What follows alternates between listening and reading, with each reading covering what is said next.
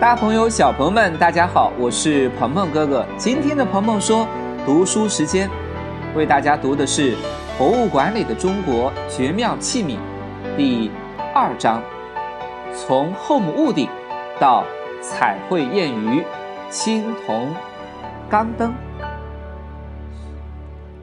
今天呢，给小朋友们补充一些关于青铜有趣的小知识，也给大家介绍几件其他著名的青铜器吧。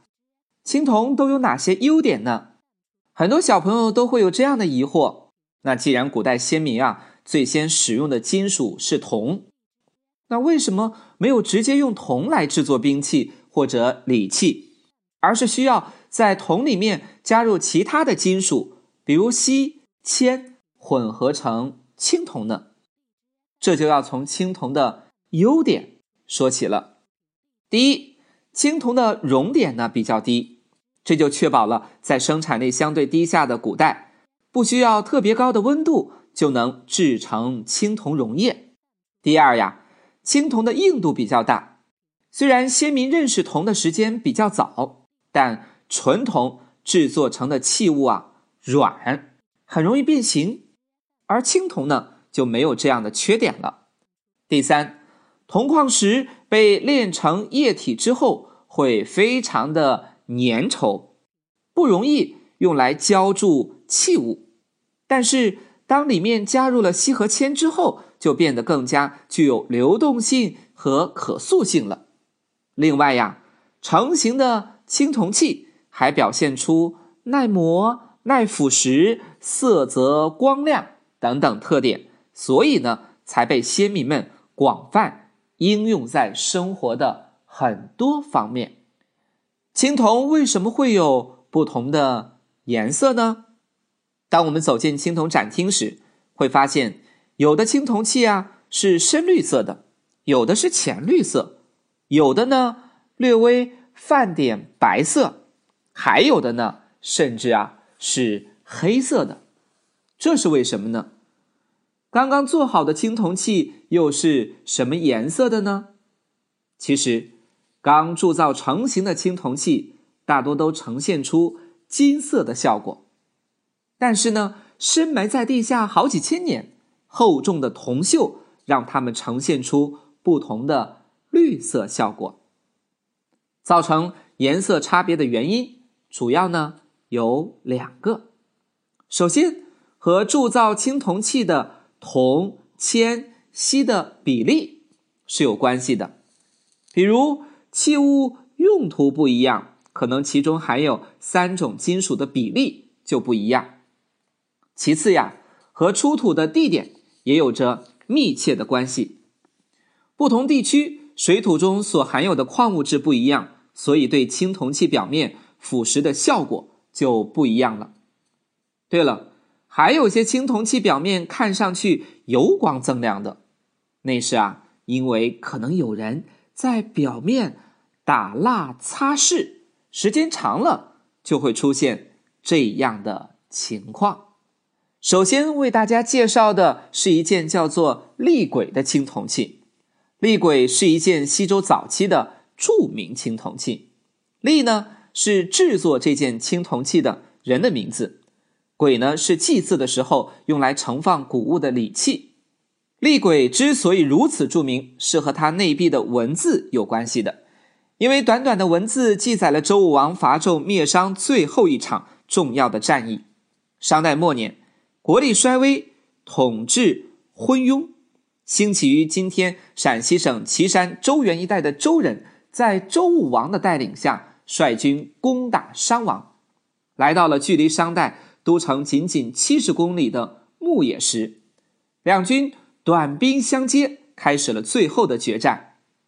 经过这次战役，商代灭亡，新的政权成立了。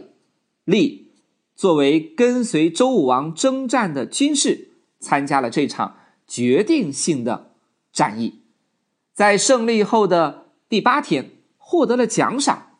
因此，便铸造了这件青铜器，用来呀祭祀自己的祖先。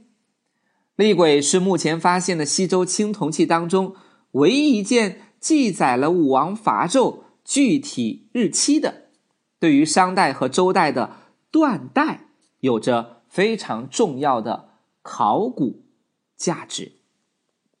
第二件为小朋友们介绍的是何尊。一九六三年，陕西省宝鸡市东北郊陈仓区贾村镇的一户陈姓人家，在屋后断崖上取土的时候，挖出了一件青铜器，把它放在家里用来存放粮食。一九六五年，因为家里穷，陈家呀就把这件青铜器连同其他破铜烂铁，以三十元的价格卖给了。废品回收站，幸运的是，身在废品回收站的这件青铜器被宝鸡市青铜博物馆的一位职工偶然发现了，随后呢，被收藏在了宝鸡青铜器的博物院，直至现在，它的名字就是何尊。何尊的珍贵之处有两个，一个呢是精美的铸造工艺，还有一个啊就是里面。一百二十二字的铭文，有着很高的史料价值。铭文记载了周成王继承周武王的遗训，营建新都洛邑，并且啊，对后辈进行了训诫这件事情。周成王还赏赐了贵族和，为了纪念这件事情，和呀铸造了这件青铜器。这一百二十二个铭文中最为引人注目的就是“秋兹中国”，“中国”两个字第一次成组出现在了中国历史的记载当中。尽管啊，这里的“中国”两字的意思是“天下中央”的意思，和今天啊有着很大的差别，但是作为中国人，何尊应该成为。我们记住的一件重要青铜器。第三件为小朋友们介绍的是错金银云纹青铜锡尊。一九六三年，在陕西省兴平县的豆马村出土了一件神秘的青铜器。人们发现它的时候，它正孤零零的躺在一个土坑里。简单的清理过后，大家这才发现。它的样子，原来啊是一只小犀牛。人们给它起名叫做“错金银云纹青铜锡尊”。尊呢是古代一种很重要的酒器，有的呢是规矩的方形或者圆形，而有的呢会被铸造成不同的动物形象。这件青铜尊就是以犀牛为题材铸造的。它长着又短又粗的四肢，身体呢肥硕的快走不动了的感觉，就连身后的尾巴呀都已经被夹在屁股中间。犀牛的头部呢向上微微昂起，一副趾高气昂的样子。背部啊有一个可以揭开的器盖，打开后啊可以向犀牛的体内注酒。嘴巴右侧。凸出来一个圆管，当人们轻轻抬起犀牛的屁股，装在它肚子里的酒啊，就可以倒出来了。那古代的中国有犀牛吗？其实世界上啊有五六种犀牛，非洲的黑犀、白犀都长着两只脚，而在亚洲生活着印度犀、爪哇犀和苏门答腊犀三种犀牛。印度犀和爪哇犀啊，都长着一只脚，只有苏门答腊犀体型最小，头上长着两只角。亚洲的三种犀牛都曾经生活在中国大部分地区，在新石器时代遗址中就曾经多次发现过犀牛的骨头。后来呀，随着人类干预和环境的原因，犀牛渐渐南迁，直到。二十世纪初，在中国绝迹了。我们在中国就再也见不到野生的犀牛了。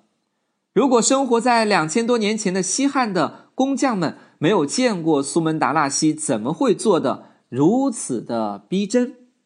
因此，有人猜测，工匠们曾经在西汉都城长安附近的皇家陵苑当中见到过南方进贡的犀牛，这才做的如此栩栩如生。最后为大家介绍的是铜奔马。一九八三年，国家旅游局征选代表中国旅游的标志，最终呀，甘肃武威雷台汉墓出土的东汉铜奔马获选。它后来呀，又被评为首批六十四件禁止出国参展的文物之一。这批从东汉奔来的骏马，头部啊。微微昂起，马嘴张开，像是在嘶鸣；体态健硕，比例匀称，四足腾空，尾巴呀还向上扬了起来。最精妙的是，其中一只脚啊踏在一只飞翔的燕子身上，显得自然平衡。整个造型既有力量的渲染。也有节奏的动感，给人以丰富的想象。甘肃省武威市是汉代中原与西亚各国沟通的要道，是丝绸之路上的重镇。